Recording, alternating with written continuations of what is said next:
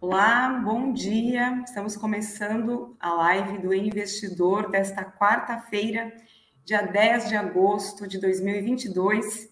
E o tema de hoje é renda fixa, tudo sobre CDB e Tesouro Direto.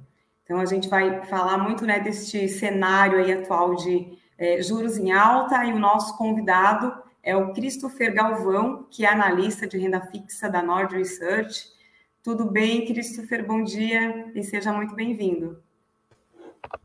Muito bom dia, bom dia a todos. É um prazer estar falando aqui com vocês e ter essa oportunidade de discutir um pouco sobre renda fixa, né? Atualmente o pessoal tem bastante dúvidas sobre isso, nesse ciclo de alta de juros, então vamos aproveitar essa live para explorar um pouco das dúvidas do pessoal, né? E é bacana que quem estiver conectando agora aí na nossa transmissão já aproveita para ir preparando as suas perguntas, porque a gente vai ter espaço também e contamos aí também com a participação né, é, dos, dos, nossos dos leitores aí do investidor. E eu não estarei sozinha aqui nesse papo com o Christopher, a Luísa Lanza, que é a repórter do Investidor, também está aqui com a gente. Bom, Bom dia, dia, Gel. Seja Bom dia, Christopher. Obrigada, é um prazer participar dessa conversa com vocês hoje.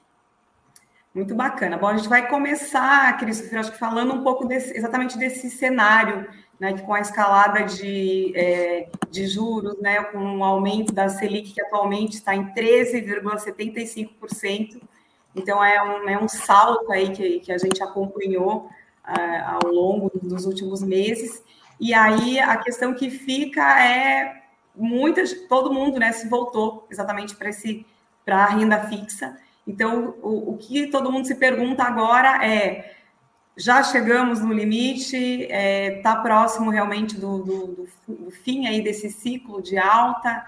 O que, qual que é a, a visão aí da Nord em relação a isso? Bom, primeiro é bom explicar um pouco por trás, né, por que, que houve esse ciclo de alta da Selic, que saiu lá dos 2% né, do ano passado, agora para quase 14%. Isso foi muito em razão do cenário de inflação muito pressionado, né? A gente viu ali dados muito fortes, né, em várias divulgações, é, o mercado, as expectativas do mercado ficaram muito desancoradas, muito acima das metas de inflação dos próximos anos, né? Então o Banco Central tem uma tarefa muito difícil ali desacelerar essa inflação muito alta para os patamares em torno de 3%, né? 3,25% a meta no próximo ano e 3% para 2024. Então por isso que teve que fazer nesse ajuste. O Brasil foi um dos primeiros países, né, a começar esse ajuste da política monetária e hoje a gente se encontra com a Selic nesse patamar de quase 14%, que a gente já não via há um tempinho, né? Então, justamente por isso que, que, que teve esse movimento. Agora, a grande questão, né, que paira ali o mercado é: vai parar nesse 13,75? Vai continuar com as altas? A questão é: o fim do ciclo de, de, de alta da Selic, de fato, está chegando cada vez mais próximo, né? Mas eu ainda vejo espaço para mais altas na frente, tá? Isso vai depender muito é, dos próximos dados de inflação. A gente teve recentemente, né, o IPCA que teve uma grande contribuição ali da, do ICMS nos combustíveis e energia elétrica, mas ainda a gente vê ali os núcleos e patamares muito altos. Só para contextualizar um pouco, né, os núcleos são os que eles tentam tirar, ali são vários núcleos que a gente tem, tá? Mas o objetivo é justamente tirar itens voláteis da inflação. Então, realmente, aquela inflação persistente, de fato, e continua em patamares elevados. Então, dado esse cenário, eu vejo sim chances da gente ter mais altas ali na frente, tá? Isso, como eu falei, vai depender muito do, dos dados de inflação. Tem também a questão da dinâmica nos Estados Unidos, fiscal aqui no Brasil. Então, vejo sim riscos, é chances, né, para ter ali altas acima de, de 14, né? E como falei, vai depender dos dados. Mas o fato é, né, o, o, a Selic em alta acabou beneficiando muito ali o mercado de renda fixa e pode continuar beneficiando, dada essa chance de continuidade de, de alta. Né? A questão é, o Banco Central quer dar mais altas ali na frente? Ele não quer tanto, né? Ele já falou na sua ata ali que vai chegar a quase 14%, vai ficar nesse patamar ali, pode não alterar por um bom tempo, né? Dependendo da dinâmica ali da inflação. Mas o fato é que é isso, a gente deve continuar, se não houver de fato mais altas acima de 14%, 15%, a gente deve permanecer em torno desse patamar por um tempinho, tá? Porque a gente tem que ter sinais mais claros de que de fato a inflação está desacelerando de forma suficiente para atingir as metas de inflação dos próximos anos. E para isso acontecer, tem um caminho, um bom caminho ainda, um longo caminho pela frente. Então, por isso que eu ainda vejo, né? O pessoal fala, putz, mas vai parar de subir, agora a renda fixa já era. Não, tem, tem bastante espaço para ganho e oportunidades ali nesse meio, tá? Então, essa é mais ou menos a nossa visão aqui na Nord, a minha e da Nord também. E eu acho que só fazendo um, uma observação, até porque a, a gente sabe que quando tem né, um, um, uma redução, ela vai também ocorrer de uma forma gradativa, né? Então não é assim, ah, muda tudo de um mês para o outro, né? Então sempre importante é, a atenção, a cautela né, do investidor e, e, a, e aquela regra né, que a gente sempre é, quando pensa em educação financeira é entender, né, falar na, da diversificação, né? Mas enfim, aí sem sem querer mudar aqui o rumo da conversa, é, a gente segue com a Luca agora com já uhum. entrando aí mais no nosso tema mesmo, né, de entender um pouco mais CDB e, e o Tesouro Direto. Isso, Gel, quero puxar a nossa conversa um pouco para o lado dos investimentos agora, como o próprio Christopher comentou, que quando a gente fala de Selic em alta, os investimentos de renda fixa logo saltam aos olhos dos investidores. É, Christopher, quais as principais diferenças entre o CDB e o Tesouro Direto? Assim, o CDB, né, a questão depende do indexador, do banco, mas assim, em resumo, é o que, que vai diferenciar as taxas oferecidas no Tesouro Direto para as taxas oferecidas pelos bancos, no seu CDBs ou até LCIs, LCAs, tá? O risco, tá? Você financiar o governo é mais seguro do que você financiar uma empresa ou um banco, né, na nossa economia. Então, dado essa, essa diferença de risco, normalmente a gente vai observar né, os bancos oferecendo CDBs com taxas um pouco acima das oferecidas no Tesouro Direto, porque você vai estar tá correndo mais risco e você tem que estar tá sendo remunerado por esse risco. Então é por isso mesmo que se você vê, por exemplo, um banco, seja ele qual for, tá, é, oferecendo um CDB a menos de 100% do CDI, é porque com certeza não vale a pena, não faz sentido, tá? É melhor você colocar lá no Tesouro, no Tesouro Selic, por exemplo, rendendo 100% do, ou rendendo Selic, né, quase 100% do CDI, e do que você tá naquele banco que está oferecendo uma taxa menor e está correndo mais risco. Então é uma coisa que não faz sentido, tá? Então tem essa diferenciação né, na, nas taxas oferecidas. Entre bancos também vai ter diferença. Você vai entrar na sua corretora, ter diversas taxas, diversos bancos, tá? E muito dessa diferença vai estar, tá em, vai estar envolvido ali o risco do banco. Então é por isso que é muito importante as pessoas, quando entram nas corretoras, é não só olhar o, aquele CDB que está oferecendo uma taxa mais gordinha, tá? Tem que ter uma relação de risco-retorno. Por que, que aquele banco X está oferecendo uma taxa muito maior do que os outros? Sabe? É porque provavelmente é um banco mais arriscado. É, então as pessoas têm que ficar um pouco atento, tá? Porque tem que ter essa análise de risco, o risco de crédito do banco. Não adianta você investir no CDB porque está com uma taxa bem gordinha, bem interessante, mas o banco ter o risco de, de quebrar a qualquer momento. Né? Então você ficar nesse refém né, desse, desse risco você está incorrendo, sem saber de fato aquele risco, né? Essa é a questão, porque na maioria das vezes acontece da pessoa fazer um determinado investimento, mas não ter ciência de todos os riscos que ela está correndo, né? Esse que eu acho que é o maior erro é bem pior do que a pessoa que sabe o risco que ela está correndo e fala, ok, sei dos riscos e vou uhum. correr esse risco. É uma outra linha de pensamento, a pessoa está aceitando aquilo, né? Agora, um erro muito grande é a pessoa que não tem ciência de todos os riscos envolvidos naquela operação. Então, por isso que é muito importante que na Nord, mesmo um dos trabalhos que eu faço, é justamente acompanhar vários bancos, né? Mais de, até perdi as contas, é mais de 40 bancos, quase 50, eu acho. Então, justamente para falar, olha, esse banco está com os resultados assim, está com uma alavancagem assim, sabe, uma liquidez, para saber se de fato, olha, é seguro investir naquele banco ou não. Isso não é só restrito a bancos muito grandes, tá? Itaú, Safra, enfim, a gente analisa vários bancos, porque tem bancos médios que oferecem taxas interessantes, mas é um banco ok, tem resultados bem, bem sólidos. Então ali é uma boa oportunidade da pessoa dar uma pimentinha a mais na sua carteira, né? ter aquela rentabilidade um pouco a mais por se tratar de um banco médio, mas ao mesmo tempo é um banco médio muito consolidado no mercado, com, com boa, operação muito sólida, né? E que aquele risco que você está incorrendo por estar investindo naquele banco médio acaba valendo a pena pelo retorno que ele está te oferecendo. Então, o que vai diferenciar muito ali entre bancos é o risco de cada banco, e o que diferencia né, os, esses, esses produtos de renda fixa oferecidos pelos bancos para os produtos de renda fixa oferecidos pelo Tesouro Direto é justamente o risco também, né? Porque você financiar o governo, repetindo, é mais seguro do que você financiar qualquer banco e por isso o banco tem que oferecer um prêmio adicional para remunerar esse risco a mais. Então, essa é a diferenciação é, de modo geral, né? Mas ali, entrando mais em detalhes, tem várias diferenciações né, de indexadores, você tem os pós-fixados, os pré-fixados, indexados à inflação, e qual investir em cada um desses vai depender muito do cenário econômico. Então você tem que ter uma análise ali do que está acontecendo no macro, tá? Não precisa ser um, um economista formado em economia, mas ao mesmo tempo é importante ter pelo menos ciência do que está acontecendo, tá?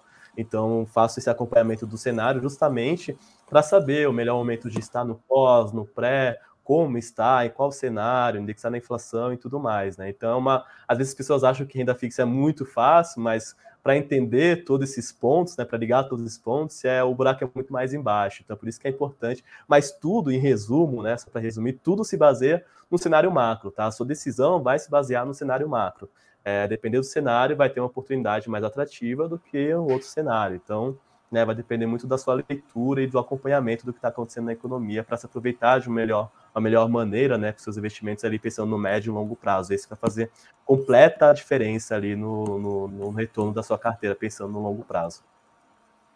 E então vamos fazer um exercício agora, é, Christopher. Vamos imaginar que a gente que você vai dar uma recomendação agora, uma orientação agora partindo desse cenário atual, né? Taxa Selic a 13,75% ao ano. Pensando que a gente está falando aqui de CDB e de Tesouro Direto. Pelo que você respondeu já até agora, eu estou aqui tendendo a já falar que é no Tesouro, mas eu gostaria que você me falasse, até porque a gente é, sabe que também o perfil desse investidor vai interferir nesse momento, né? Então, queria que você falasse um pouquinho, é, considerando exatamente hoje. Então, acho que, assim, é, uma coisa não exclui a outra, tá? Você investir pelo Tesouro e investir no, no, no CDB, uma coisa não exclui a outra. O que, que as pessoas podem fazer no cenário atual? Acredito que é mais ir pelo, pelo lado indexador, tá? Acho que esse é o momento das pessoas estarem, a, continuarem um pouco mais em pós fixados, tá? De preferência com liquidez. Então, você tem a oportunidade de investir como, tá? Você tem a oportunidade de investir no Tesouro Selic, vai estar rendendo Selic através do Tesouro Direto, ou, como eu falei, do CDB, que oferece é, um X% de CDI, tá? você tem a oportunidade de também estar em pós-fixado através de CDBs. Eu acho que é um bom momento da pessoa mesclar, tá? porque no Tesouro Selic você vai ter a liquidez, você vai, vai é o investimento mais seguro da economia, então eu acho que esse é um bom momento de estar com a parcela ali da sua carteira no Tesouro Selic, mas ao mesmo tempo, podendo estar também em alguns CDBs de bancos seguros, tá? Para você ter uma pimentinha a mais, não render só 100% do só a Selic, mas está rendendo, por exemplo, 105% do CDI, 110% do CDI, tá? Vai depender do banco, mas você consegue jogar uma pimentinha a mais na sua carteira, tá? Então eu acho que é um, um perfil mais híbrido entre os, os, títulos do Tesouro, eu iria mais pela parte do pós-fixado, como comentei agora, e também alguns CDBs, tá? Também em pós-fixados. Por que em pós-fixado? Justamente por conta do, do risco que eu falei, né, da Selic ficar nesses patamares por um período maior de tempo. Você está em pré-fixado, indexado à inflação, é mais complicado, tá? é mais arriscado, tem efeito de marcação a mercado, né? a gente pode até entrar um pouco nisso, tá? Claro que marcação a mercado é difícil de entender para algumas pessoas, mas é importante, tá? Para caracterizar quando você vai estar investindo no, no em pré-fixado, indexado à inflação. Então, acho que esse é um momento um bom momento para estar em pós. E aí eu não excluiria, tá? Eu deixaria ali uma. Pode ser 50-50, vai depender do perfil de risco de cada pessoa, tá? Mas pelo menos metade desse pós-fixado ali no, no Tesouro Direto, no, via Tesouro Direto, né? Pelo Tesouro Selic, e a outra metade ali é, distribuindo em CDBs de bancos seguros, tá? E essa análise de crédito de cada banco é importante. Se a pessoa não tem tempo para fazer essa análise de crédito, não tem ciência de nada sobre aquele banco que ele está, ele está investindo, investe nos bancões, tá? Nos bancos mais os tops dos tops, tá?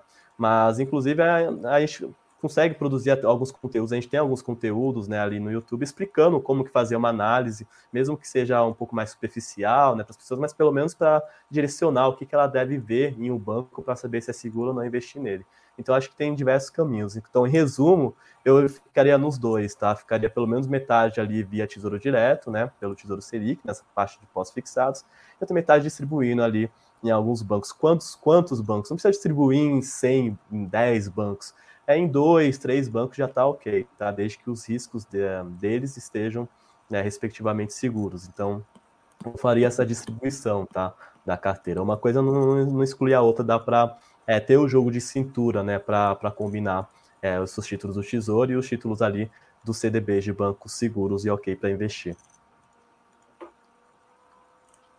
Entendi. É, Christopher, quando a gente fala do Tesouro Selic, ele é um dos grandes beneficiados pelas, pela alta dos juros e por estarem com bons rendimentos, ter, ser um título com liquidez diária e que não, não sofre com essa marcação a mercado que você comentou, muita gente acaba investindo, é, optando pelo Tesouro Selic como uma, um investimento para deixar a reserva de emergências. Ele pode ser utilizado com essa função de curto prazo ou alguma outra opção pode ser melhor? Claro, é perfeito. Para reserva de emergência, o mais indicado ali é via né, Tesouro Selic. É, e como eu falei, é, é o, em geral, né, o, é o investimento mais seguro da economia. A gente está se tratando dessa questão de financiar o governo, que é mais seguro do que financiar né, o banco ou a empresa. E também, ao mesmo tempo, te oferece a questão de liquidez e também não tem esse efeito de marcação mercado como a gente observa nos pré-fixados. Né? Então, por isso que. Qual, qual que é o conceito de reserva de emergência? É a pessoa ter o dinheiro disponível a qualquer momento que ela quiser. Tá? Então, essa liquidez que a gente fala, liquidez diária, ela pode chegar lá e resgatar. E ao mesmo tempo ela vai resgatar sabendo que o dinheiro é, vai estar tá, vai tá seguro ali, não vai ter o prejuízo de marcação ao mercado, como a gente fala nos pré-fixados, tá? Então por isso que o Tesouro Selic é sim mais recomendado ali para reserva de emergência. Mas tem oportunidade também da pessoa que é, quiser render um pouquinho mais, de investir ali nos top fives do, do, do banco, Itaú da vida, por exemplo, né? É, e pegar um CDB ali de liquidez diária. Também é, caracteriza como reserva de emergência, tá? E, mas aí tem uma combinação ali. Eu, eu ficaria, é, pelo menos, né, ter uma parte ali no Tesouro Selic, né, uma parte importante como reserva de emergência, mas quiser render um pouquinho mais nesses bancos bem grandes, bem seguros, que é assim, muito mega difícil de, de falir, de quebrar, também serve como reserva de emergência, tá? Mas tem que ter essa combinação de segurança, né? Por isso que a gente está falando via tesouro ou via banco bem seguro. Aqui não entra em banco médio, tá? Banco mais seguro mesmo, mais recomendado.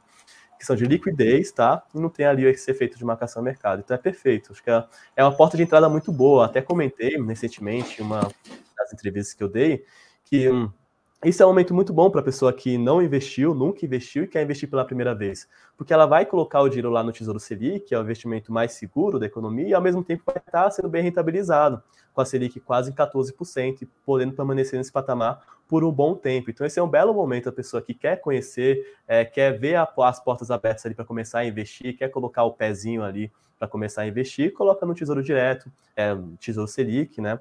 E aí observa ali, vai estudando um pouco mais, mas esse é um belo momento para a pessoa começar a investir, tá?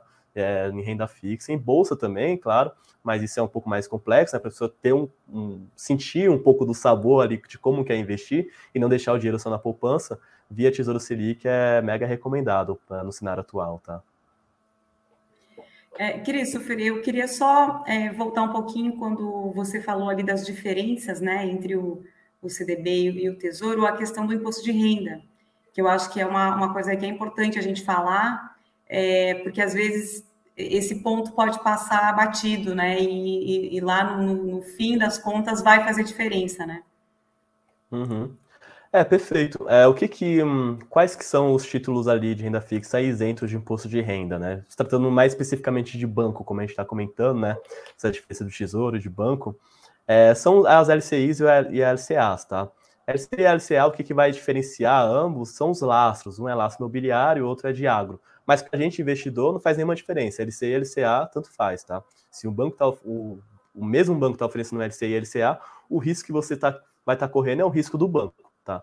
É, e esses títulos, os LCA e LCA, são isentos de imposto de renda. Então, por isso que é importante quando você olha, entra na corretora e vê, por exemplo, uma LCI a 90% do CDI. É, como eu falei anteriormente, putz, está rendendo menos 100% do CDI, então está totalmente errado? Não, é porque é isento de imposto de renda.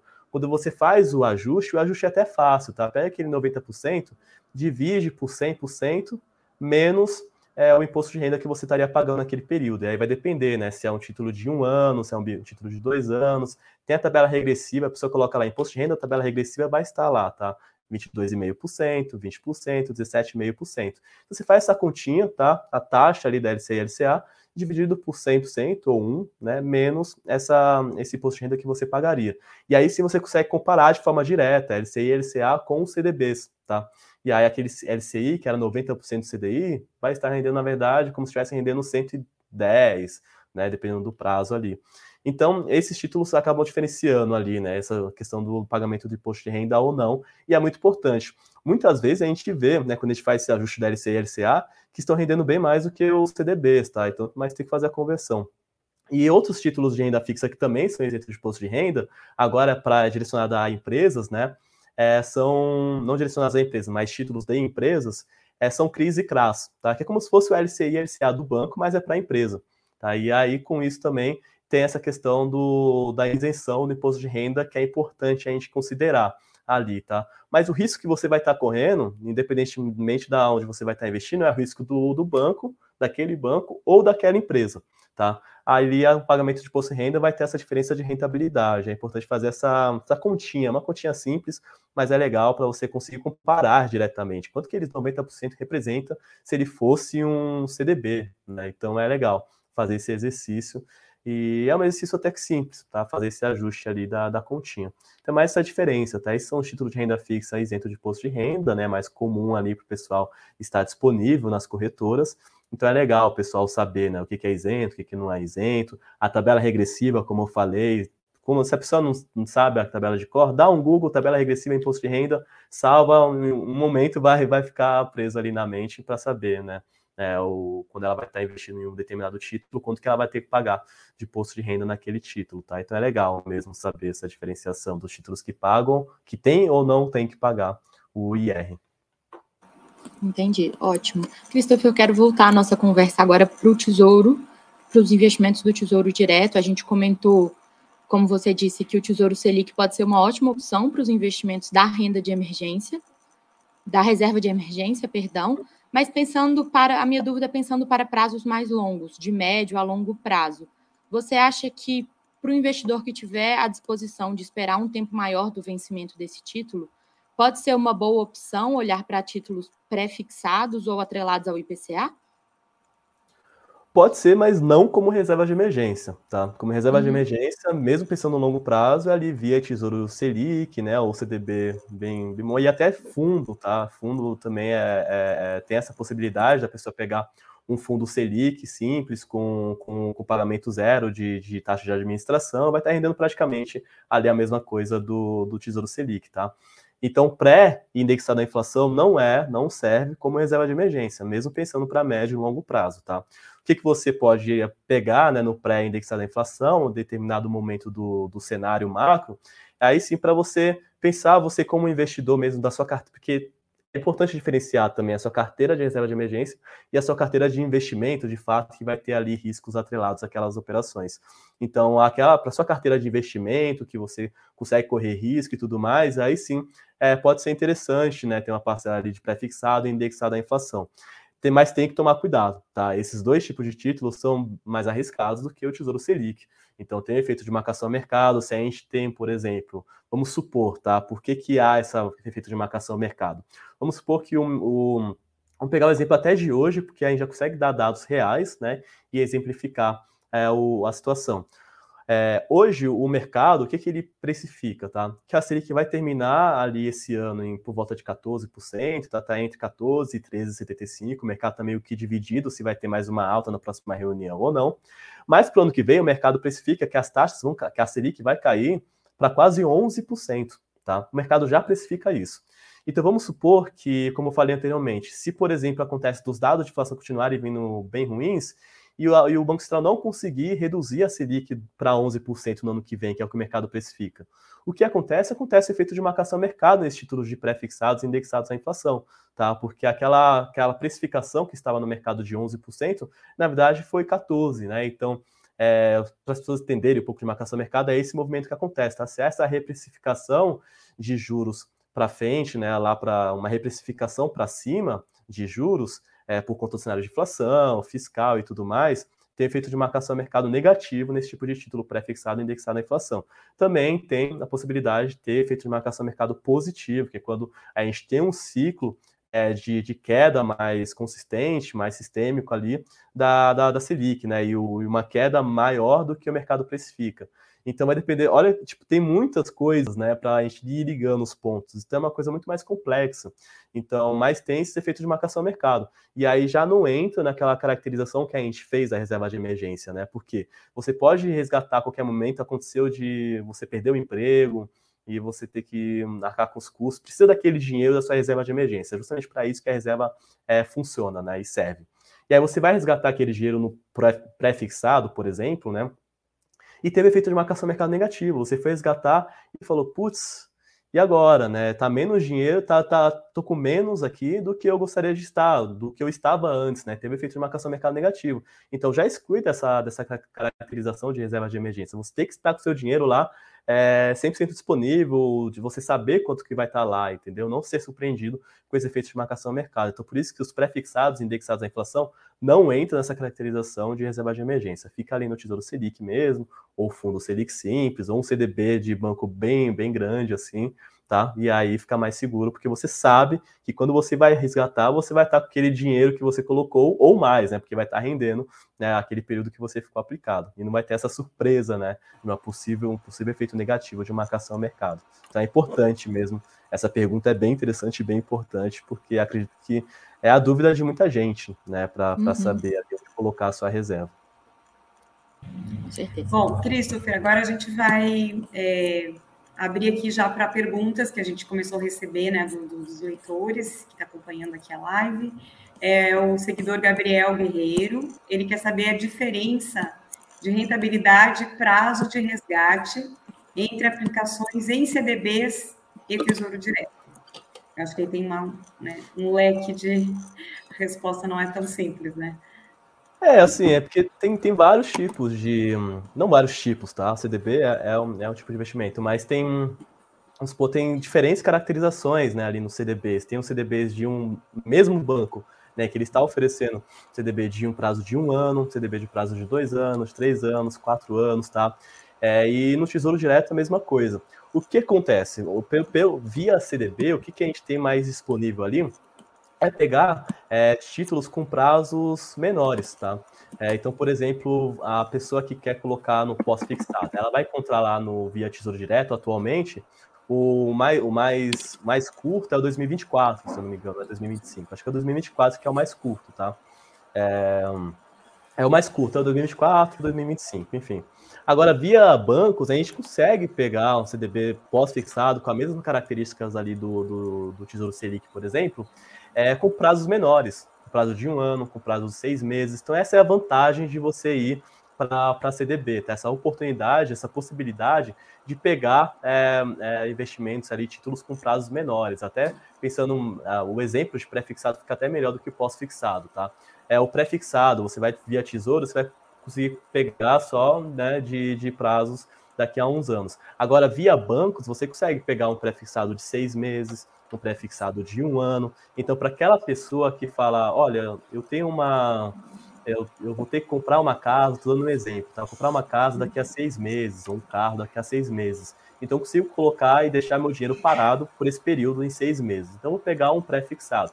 Ela vai encontrar esse título lá via Tesouro, é mais fácil encontrar via CDB, tá? Ela consegue pegar aquele pré-fixado de seis meses resgata ali depois de seis meses, vence, tem a rentabilidade, pega aquele dinheirinho e compra lá sua casa, seu carro, enfim.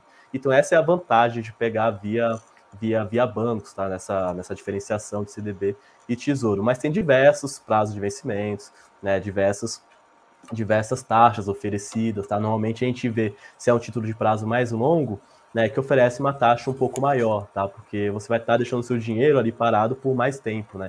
Eu tenho que estar sendo rentabilizado por isso também, pela falta, não falta de liquidez, né, mas pelo fato de um período de vencimento ser mais longo.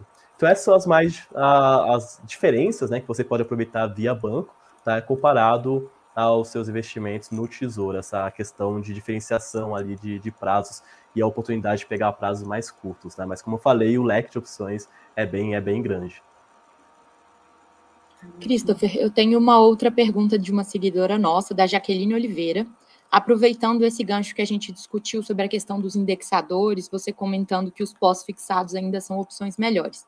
Ela perguntou o seguinte: É hora de fazer mudanças na carteira? Por exemplo, vender uma ação que valorizou muito ou trocar um pré-fixado com uma taxa ruim por um título pós-fixado? Pode ser, assim, recentemente a gente viu uma queda mais, mais acentuada ali da, do, das taxas do mercado, né, os juros futuros do mercado. Então esse pode ser um bom momento, até porque a gente está com a, a, bolsa muito animada hoje, né, por conta dos dados de inflação melhores que esperado lá nos Estados Unidos. Então pode ser, se a pessoa já estava planejando, né, isso de, olha, essa, essa ação está subindo bastante, eu quero, quero vender ela e tudo mais, aproveite, pode aproveitar esse momento de mercado, né, com as bolsas subindo recentemente bastante, hoje inclusive, para fazer essa alteração, tá? E a pessoa que uhum. tem um pré ali, que estava querendo tirar também, dado essas quedas na, nos juros futuros que a gente vem acompanhando ali nos últimos dias, nas últimas semanas, pode ser uma boa oportunidade também. Isso vai depender muito do, de quando ela pegou aquele pré-fixado, por exemplo, né? É, porque ali é, pode ter, dependendo né, do, de com, a qual taxa que ela pegou, o efeito de marcação no mercado vai ser maior, tá? Mas se a pessoa já estava planejando fazer essa alteração, esse pode ser um bom momento sim, tá? Tanto essa questão da, da bolsa, ver uma determinada ação lá que subiu muito, tá? Subiu até mais do que, do que o preço, né, que justo por ela, aproveitar esse momento de mercado ali com a, com a bolsa subindo bem hoje e também podendo fazer essa alteração na renda fixa também, tá? Mas como eu falei, né, depende do prazo que ela pegou também, cada caso é um caso. Mas se a pessoa já está planejando, esse é um bom momento. Se a pessoa está começando a pensar, aí tem que avaliar mais outras questões, tá? Acredito que esse é um, de modo geral, né? Como eu falei, cada caso é um caso, então por isso que é importante diferenciar também, mas de modo geral, é, acredito que essa seja a resposta mais coerente ali com o cenário que a gente está vivendo, com o movimento da bolsa hoje, dos juros e tudo mais. Bacana. É, vou com mais uma pergunta aqui de, de seguidor, é da Rosângela Martins de Santana. Ela tem uma dúvida em relação, na verdade, a, a, aos fundos de investimentos imobiliários. Ela pergunta: FII é renda fixa ou renda variável? Ah, renda variável, renda variável. Não, muita gente faz essa confusão, né? Mas é um ativo de risco, tá? FIIs é, é um ativo de risco. Cara, não consigo explorar tanto assim as características dos FIIs, quais são os melhores FIIs. Quem faz isso muito melhor do que eu, né? É o Marx, que cuida aqui da, da carteira de FIIs da Nord, tá? Mas é, é, renda variável, tá? Não é renda fixa, é um ativo de risco. Isso tem que ser levado em consideração quando vai investir lá em FIIs, porque eu sei que muita gente faz essa, tem esse tipo de, de de dúvida, né? Se é renda fixa ou renda variável, mas é um ativo de risco. FIIs é ativo de risco. Perfeito, respondido. Lu, você quer, tem, temos mais perguntas aí também de seguidores. Eu vou, vou seguir com uma, Gel, aproveitando que a gente comentou essa questão de coisas que muita gente faz confusão. É uma pergunta do Álvaro dos Santos Fernandes. Ele pergunta o seguinte: gostaria de saber sobre o CCB. É seguro? É parecido com o CDB? Eu acho que é uma pergunta legal, porque por ser uma sigla parecida, muita gente pode acabar confundindo os produtos de investimento, uhum. né? E, se eu não me engano, é... CCB é parecido né, com, com CDB, mas é que é a cédula de crédito bancário, né? Eu teria que pesquisar um pouco mais para saber de, pegar essa diferenciação, tá? De como de uhum. da diferenciação de CDBs e CCB. Então, é um bom exercício. Tá? Quem sabe mas... já fica, é, já fica para já fica também a, aqui o pé, né, para uma próxima live futura. Uma próxima live. Já, traz, é, já quero, já quero garantir o meu espacinho aqui também. e a gente explora mais essa questão, tá, da da célula de crédito bancário. Acho que seria até mais mais interessante para dar uma informação mais completa. Bacana. Olha, eu acho que a gente pode falar um pouquinho agora, Christopher, é, que estava previsto aqui na nossa lista, né? Além do que, que vai chegar ainda é, dos, dos, nossos leitores e seguidores, e até aproveitando né, que quem entrou de repente é, no momento que a transmissão já estava rolando, que tem essa possibilidade né, de mandar pergunta, de compartilhar também aqui né, a nossa transmissão com quem a pessoa julgar que é interessante esse tema. É, se ainda não segue né, o investidor, seguir lá, acionar lá, deixar também o aviso, né, para receber os nossos conteúdos exclusivos, né, sobre finanças pessoais, investimentos. É, acho que a gente queria entrar um pouco é, dessa questão do, do, mercado secundário, né, de títulos, uhum. porque a gente sabe que ele pode oferecer uma oportunidade, né, é, para quem quer comprar os títulos de renda fixa com um prazo de vencimento é, mais curto e uma possibilidade muitas vezes de um retorno maior, porém, no entanto, né, todavia, tem riscos. E aí eu acho que seria bacana você falar, Christopher, um pouco sobre é, essa oportunidade e também lembrando que, que aí a pessoa tem que estar com esse apetite para o risco. Uhum. É, pode até é, pode repetir a pergunta, porque assim a gente consegue até dar uma. Sim, a, a, pessoa que for comprar no mercado secundário, muitas vezes ela perfeito, consegue perfeito. ter uma oportunidade de, de, uma, de adquirir um título uhum. com um prazo de vencimento menor e uma rentabilidade maior do, né, do que o uhum, mercado perfeito. primário, mas ela vai, vai ter alguns riscos. É, então, no, no, quando você vai pegar no mercado secundário, você vai pegar aquele CDB que está sendo ofertado no mercado secundário, o, o risco que você está incorrendo é o risco daquele determinado banco, tá? Como se estivesse pegando no mercado primário. A questão é que no secundário, você pode, de fato, pegar até é, taxas maiores tá? e com vencimentos menores. Então, isso vai depender muito do momento ali, do dia, né? Então, para a pessoa que quer pegar taxas interessantes no mercado secundário, é mais interessante ela entrar no, na sua corretora lá por volta das 10 horas da manhã, que é como quando começa a funcionar, tá? O mercado interbancário vai funcionar das 10 às 3 horas da tarde. E o que acontece? As pessoas às vezes querem pegar um título interessante no mercado secundário, com uma taxa maior do que o mercado primário, e entra lá na corretora por volta das 2 horas da tarde. Provavelmente você não vai achar esses títulos com taxas mais interessantes. É mais, muito mais interessante pessoa entrar 10 horas, fica atento, vai dando F5, é pouco corrido mesmo, porque vai depender da disponibilidade ali do momento. Nunca se sabe quais taxas vão, eh, quais títulos vão estar sendo oferecidos ali no, no mercado secundário, a quais taxas, tá? Mas o risco que você vai estar correndo é o risco do banco, tá? Acontece que você pode poder pegar uma taxa um pouco mais gordinha do que no mercado primário, porque o que acontece quando a pessoa vai vender um CDB, né, que é de prazo fechado, e quer resgatar mesmo assim, porque precisa do dinheiro para, enfim, comprar casa, como eu falei, né, é, e era um CDB pré-fixado, por exemplo, a sua corretora ela acaba cobrando um spread, tá, em cima dessa operação. Você não poderia vender ali, sendo de prazo fechado e tudo mais, acaba cobrando um spread e parte desse spread é repassado ali para no mercado secundário, né, nas taxas que estão sendo oferecidas. Então, por isso que as taxas acabam, costumam ser um pouco mais gordinhos. Mas aí precisa ter essa paciência, né? De entrar lá 10 horas, é, ficar no F5, procurar um banco ok, tá? Não é em qualquer banco. E aí sim você vai estar correndo o mesmo risco no mercado primário, tá? O risco daquele determinado banco que você está investindo. Mas tem essas vantagens, tá? Então, para a pessoa que é um pouco mais paciência, tem um pouco mais de paciência, aí é legal entrar ali às 10 horas fechado, 10 e pouquinho, você consegue pegar os melhores. Se for entrar um pouco mais tarde, provavelmente vai estar somente os títulos de, de tesouro do. É, somente os títulos no mercado primário, tá? Com taxas provavelmente um pouco mais abaixo do que no mercado secundário. Mas e é dá para ter uma ideia percentualmente, Christopher, de quanto a, a pessoa poderia, de repente, é, ter de é, vantagem no, no mercado secundário? Ah, então, por exemplo, vamos é, até segunda-feira eu faço exercício de dar uma olhada, né? Pelo menos segunda-feira, de dar uma olhada ali no, nas taxas que estão sendo oferecidas no, no, nas corretoras. Então, normalmente a gente vai pegar, por exemplo, um pré-fixado de um ano, tá? Vou dar uma, é, taxas é, arredondadas, tá? Mas é mais ou menos a taxa, taxas que estão sendo oferecidas atualmente é um pré-fixado de um ano a uma taxa de 14%, 14% alguma coisinha. Essa seria a taxa lá no mercado primário, tá? É, de banco ok, legal e tudo mais. Aí você pode entrar lá às 10 horas em ponto, achar daquele banco seguro também uma taxa com o mesmo prazo de vencimento, mas é uma taxa de 16%. Né? Então essa diferença de 14% e 16% é uma diferença razoável, considerável. Então por isso que tem essa essa oportunidade, né? Então a pessoa vai entrar lá 14% no mercado secundário, ela pode pegar, tá? Isso não é lei, não é sempre que vai estar disponível, mas nos últimos dias, né, teve esse exemplo, segunda-feira mais especificamente, né, de um banco ok, estava oferecendo uma taxa 14% no mercado primário e tinha lá é, poucas unidades, tá? Teria que ser muito rápido, por isso que eu falo poucas unidades daquele, no, daquele título no mercado secundário, a 16%. Então, as pessoas que correm lá e conseguem pegar essa diferença ali de dois pontos percentuais, é bem interessante, é legal.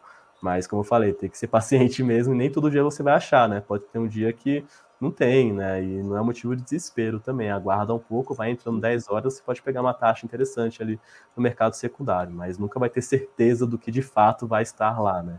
Vai depender muito do mercado, mesmo da dinâmica do mercado. Claro. Christopher, eu quero pedir, antes da gente seguir para outros pontos de discussão, apenas para você complementar com uma explicação, para quem não sabe do que a gente está falando e pode ter caído na live agora, é, um pouco das diferenças desse mercado primário e do secundário, porque você comentou que os riscos são bastante semelhantes, só para a gente entender um pouco da diferença do que é esse mercado secundário e de por que ele oferece essas rentabilidades maiores. É, porque no mercado secundário ele não está vindo diretamente do banco, né? Assim, o banco faz a primeira missão daquele determinado título, aí é o mercado primário. No mercado secundário acontece que aquele título já, aquele título já foi emitido, pode ter essa, essa dinâmica que eu comentei, né? Alguma pessoa é, quis, era um, era um CDB de prazo fechado, quis vender antecipadamente, a corretora cobrou um spread, um spread em cima disso, né? É, para ganhar um pouco ali em cima daquela operação e passou parte desse spread ali pro, pro, pro, pro outro investidor, né? O investidor seguinte. Então isso vai caracterizar o mercado secundário, tá? Essa, por isso que a gente nunca sabe como que vai estar de fato o mercado secundário. Tá? Então a grande diferença seria essa: o mercado primário ali, a primeira emissão daquele título do, do banco, né? O mercado secundário tem essa, essa questão da dinâmica, né? Ali das taxas, da diferenciação de taxas, spread, repassar um pouco do spread. Então, por isso que normalmente é muito comum a gente ver taxas mais mais favoráveis, né? Então, para justamente é, ser um estímulo ali, por isso por que, que a corretora passa uma parte do spread ali para você, né? Justamente para ter um estímulo ali para você comprar aquele título, tá? E aí ela sai ganhando, você sai ganhando. Infelizmente, a pessoa que teve que vender ali, sendo cobrado um spread, acabou comendo uma boa parte da sua, da sua respectiva rentabilidade, né? Então, de modo geral, assim, para o que importa para a gente, de fato, para a gente que vai investir, seria mais isso, tá? Mas o risco, como eu falei, né? O que importa para a gente como investidor é o risco do banco que você está investindo. Não adianta você ir lá no mercado secundário ver uma taxa estratosférica, né? Muito acima do normal, mas é um banco que pode quebrar a qualquer momento e não compensa, né? Aquele, aquela taxa que está sendo oferecida. A relação risco-retorno não vai fazer muito sentido, tá? Então por isso tem que ligar os pontos, tá? Ligar esses pontinhos, ser mais cauteloso e ter cuidado ali com o que você faz com o seu suado dinheirinho, né? Você não empresta uhum. para qualquer pessoa o seu dinheiro. É esse exemplo que eu faço, né? Você não empresta, uma pessoa passa com, por você na rua, você vai, investir, vai emprestar mil reais, dez mil reais, não é assim que funciona. Você tem que cuidado ali com o dinheiro que você vai receber futuramente.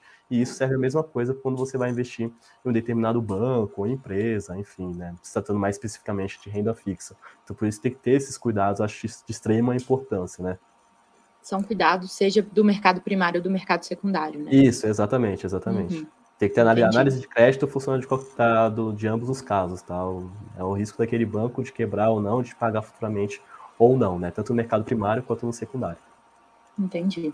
Para quem tiver interesse em saber mais sobre essa discussão do mercado secundário, a gente publicou no É Investidor essa semana uma reportagem explicando um pouco de como funciona essa rentabilidade maior na renda fixa e quais fatores o investidor precisa ter no radar quando for investir nesse tipo de investimento. Christopher, eu queria mudar um pouco a nossa discussão agora e te perguntar sobre a poupança. A gente sabe que muita gente acaba recorrendo à poupança como uma forma de deixar o dinheiro, de investir, mas com taxas tão atrativas no mercado, é, deixar o dinheiro na poupança significa perder é, rentabilidade? Ah, na prática sim, significa totalmente perder rentabilidade, né? A gente compara a poupança com o quê? A gente compara com o título mais seguro, que, é que a gente estava comentando, que é o Tesouro Selic, né, entre você colocar o seu dinheiro, deixar seu dinheiro na poupança e deixar seu dinheiro na, no Tesouro Selic, né, ambos seguros e tudo mais. No Tesouro Selic você vai estar rendendo mais, né, até porque a poupança ela tem uma taxa, depois que a Selic é, atinge lá o patamar de 8 a 8,5%, né, você tem uma taxa pré-estabelecida ali na, na poupança, né, que dá, se não me engano, 6,17% ao ano, né, mais a TR. Então, o custo de oportunidade fica maior, né, porque você vai estar podendo render quase 14% no Tesouro Selic, né, sendo um investimento mais, mais seguro da economia, tendo liquidez e tudo mais. Então é uma coisa que não faz sentido. A gente comenta que o mundo está em transformação, o mundo está em mudança, e isso também tem que entrar em transformação e mudança, né? Tirar essa ideia ali das pessoas de, de que poupança é investimento, de que vale a pena e tudo mais, tem um custo de oportunidade muito grande. A gente compara lá com o Tesouro Selic, tem um custo de oportunidade muito grande. É só fazer, dá fazer simulação, tá? Dá para fazer simulação ali na internet, no próprio site do Tesouro, se não me engano, dá para fazer essa simulação, tá? De qual que seria a diferença de você estar investindo é, na, na poupança e no Tesouro Selic, né? Claro, vai depender ali de, da dinâmica da Selic, para saber exatamente quando você vai estar rendendo, né? Mas é mais uma simulação e um demonstrativo ali que de fato acontece, tá? Essa diferença é, é, é de fato e pode ser relevante tá ali pensando no médio e longo prazo. Então tem um custo de oportunidade muito grande, tá? De deixar seu dinheiro parado na poupança e deixar seu dinheiro parado na, no, no Tesouro Selic, uhum. tá? E utilizar isso como reserva de emergência. Então, eu acho que isso passa muito pela educação financeira, né? Infelizmente, a gente é um país que a educação financeira é muito precária, educação em geral, né? Pensando, enfim, ensino público e tudo mais, é muito precário, então é algo que, é, para a gente, assim, que entende um pouco mais, é, é, sempre muito interessante a gente transmitir o máximo de informação, né, para tentar contribuir de alguma forma com essa educação financeira e tentar mudar um pouco dessa linha de pensamento das pessoas, tá? Porque no longo prazo, assim, faz bastante diferença, tá? A educação financeira faz uhum. uma mega diferença na, na vida, rentabilidade, enfim, todos os sentidos é, de você investidor, população em geral.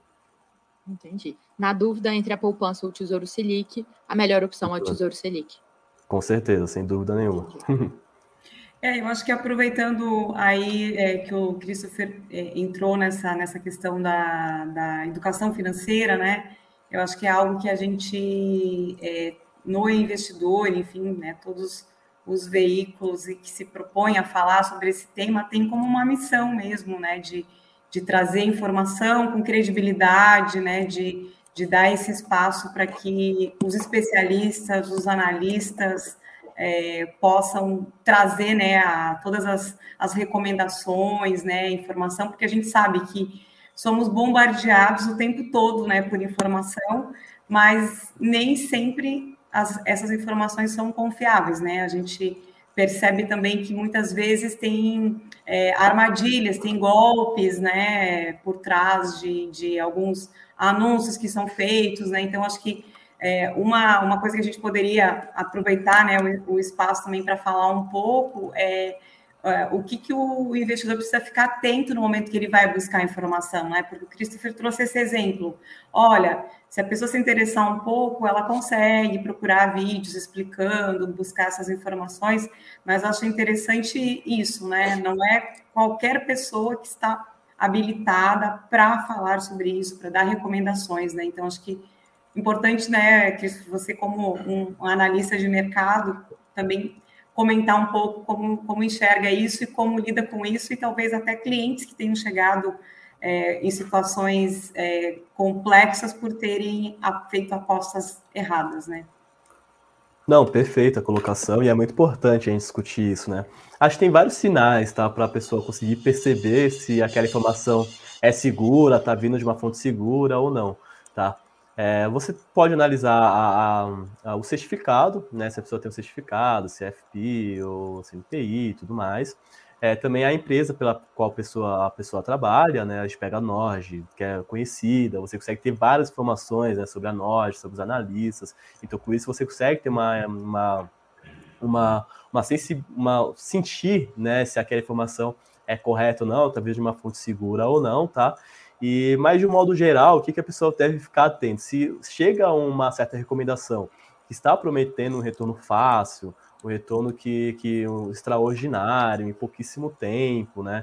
É, a pessoa consegue perceber, né, de um modo ou não, né? A gente vê várias pessoas caindo nesse tipo de golpe, mas se tem esse tipo de informação prometendo retorno fácil e tudo mais, é, isso provavelmente está vindo de uma fonte não confiável, porque isso não é investir, tá? Investir não é simplesmente chegar lá, especular e vai render 200% em três meses, tá? Então, nisso, é, a pessoa já consegue sentir ali o tipo de informação e a característica da pessoa que está passando essa informação, tá? Então, acho que é, como você falou, é, é, muito importante mesmo. Hoje a gente tem muitas informações, né? E um dos trabalhos da Nord, quando você vai entrar no. Isso não fala só da Nord, tá? Tem, enfim, outras empresas, outras casas, jornais também faz esse trabalho, tá? De transmitir ali informações relevantes no, no YouTube, redes sociais em geral, tá? E desse modo você consegue ali pegar uma empresa confiável, tá? Não só a Nord faz isso, a Nord faz muito bem, mas outras empresas também faz isso. E a pessoa consegue aprender com uma fonte confiável, né? E. A pessoa tem que ser um pouco mais crítica, tá? Quando recebe esse tipo de informação. Como eu falei, se é um tipo de informação que está prometendo retorno extraordinário pouquíssimo tempo, provavelmente, né, é, tem alguma coisa errada ali. É importante você ver a, o motivo, né, pelo qual aquela recomendação está sendo dada, tá? Tem, tem que ter uma contrapartida ali também.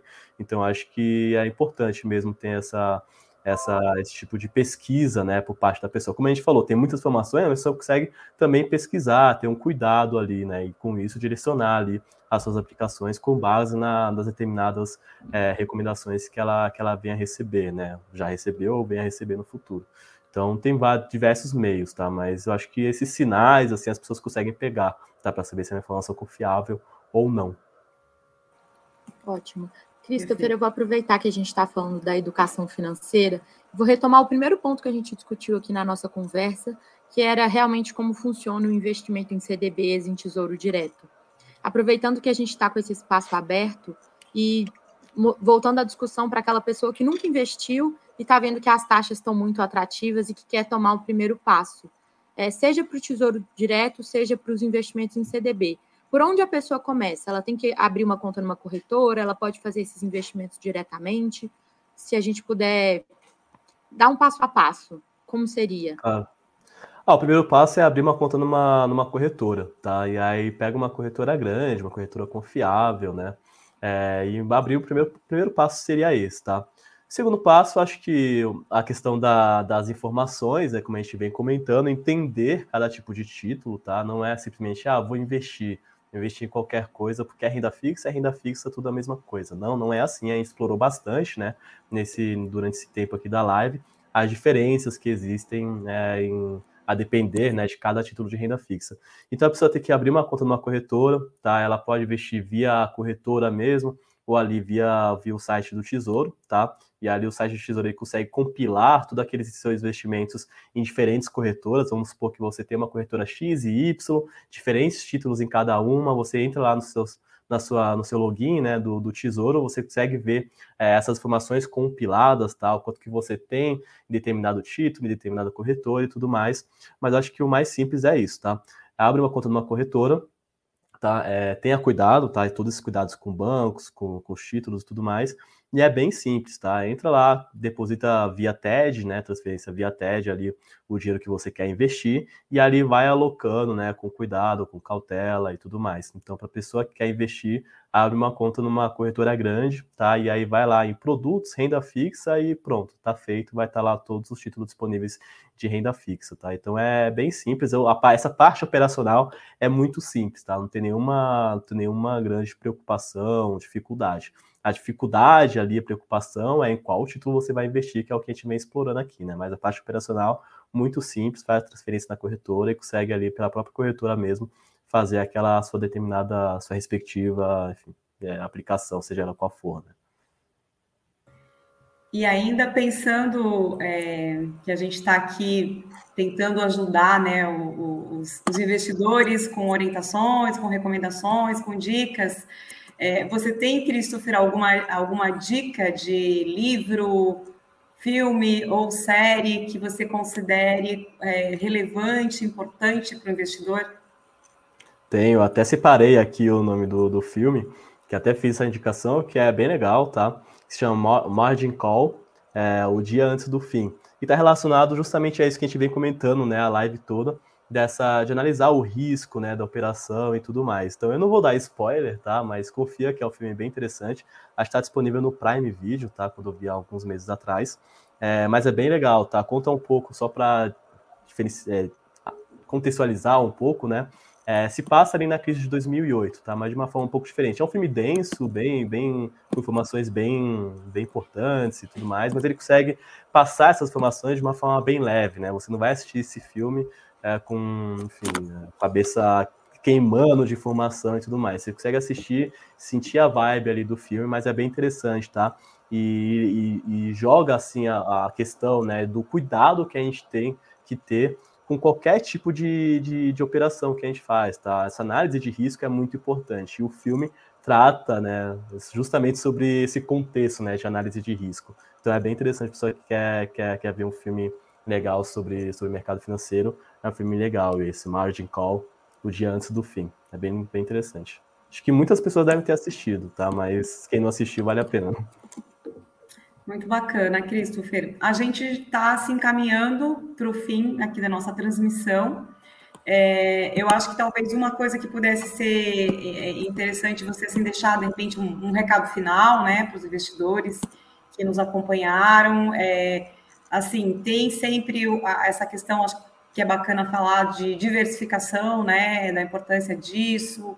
É, seria assim, né, um, um recado final, é, considerando como um conselho seu, né, uma, uma dica é, considerando também o nosso tema de hoje, para quem está nos acompanhando aí nessa transmissão? Ah, acredito que a dica seria um, um pouco meio que um compilado de tudo que as atenções que a gente levantou aqui, né? É, que seria ter ciência é, tudo que, o que você está fazendo, tá? Parece uma dica simples, mas não é tão simples, como eu comentei anteriormente, né? A pessoa vai colocar num pré-fixado e se depara lá com a marcação a mercado, nunca tinha ouvido com marcação a mercado. Então ela aplicou, fez aquela operação sem saber de todas as informações envolvidas né, naquele título. Então acho que a dica seria essa: antes de fazer qualquer aplicação, se você nunca investiu e quer começar a investir, pesquisa um pouco, tá? Nessas fontes confiáveis que a gente comentou, né? Tem, enfim, empresas que fazem esse tipo de, de ajuda ali nas redes sociais. É, pesquisa bem, tá? Sabe os riscos que você está incorrendo, por que, que você está investindo naquilo, e aí sim você investe, tá? E você tem ciência, de fato, com o que você está fazendo o seu dinheiro. Acho que o maior erro é, dos investidores é esse, não saber os riscos, né? 100% dos riscos que ele está incorrendo é, em uma determinada operação, e aí ser surpreendido lá futuramente. Esse é um erro assim, muito grave, tá? Então, pesquisa, tem várias informações, informações, infelizmente, como a gente comentou, né? Infelizmente, é, às vezes não tão confiáveis, tá? Então tem que tomar esse cuidado, mas eu acho que é isso. Pesquisa, estudar. E estudar não quer demais, né? De, em qualquer situação da vida, eu acho que esse é o grande, o grande, a grande dica que me ajudou muito, assim, né? Ainda sou novo, mas assim, na minha trajetória como investidor, assim, me ajudou muito. E eu acredito que, assim, qualquer faixa etária, qualquer tipo de situação da pessoa, assim, esses estudos são bem importantes. Então, estuda e tenha total ciência do que você está fazendo com o seu dinheirinho, suado dinheirinho, tem que dar muito valor a ele, tá? Então acho que essa seria a dica mais geral e ao mesmo tempo que eu acho mega importante, tá? É, e essa coisa de entender também o seu perfil, né? O seu momento, Exatamente. né? Os seus objetivos, né? Acho que passa por tudo isso também, né? E aí não deixa de, de ter essa questão da, da pessoa estudar mesmo, ir a fundo, ou então se a pessoa realmente não dispõe né, desse, desse tempo todo para isso, existem né, as pessoas, os profissionais também que podem ajudá-la nessa tarefa, né? Perfeita, perfeita colocação. A, a nós tenta fazer esse trabalho, né? Outras empresas também tentam fazer trabalho, mas é perfeita essa colocação mesmo. Tá ótimo, então. Então, agradeço muito, Christopher, a sua participação. É, espero termos outras oportunidades. Luísa também, muito obrigada pela participação. Imagina, Gé, obrigada. Obrigada a você e ao Christopher por todas as explicações e conversa.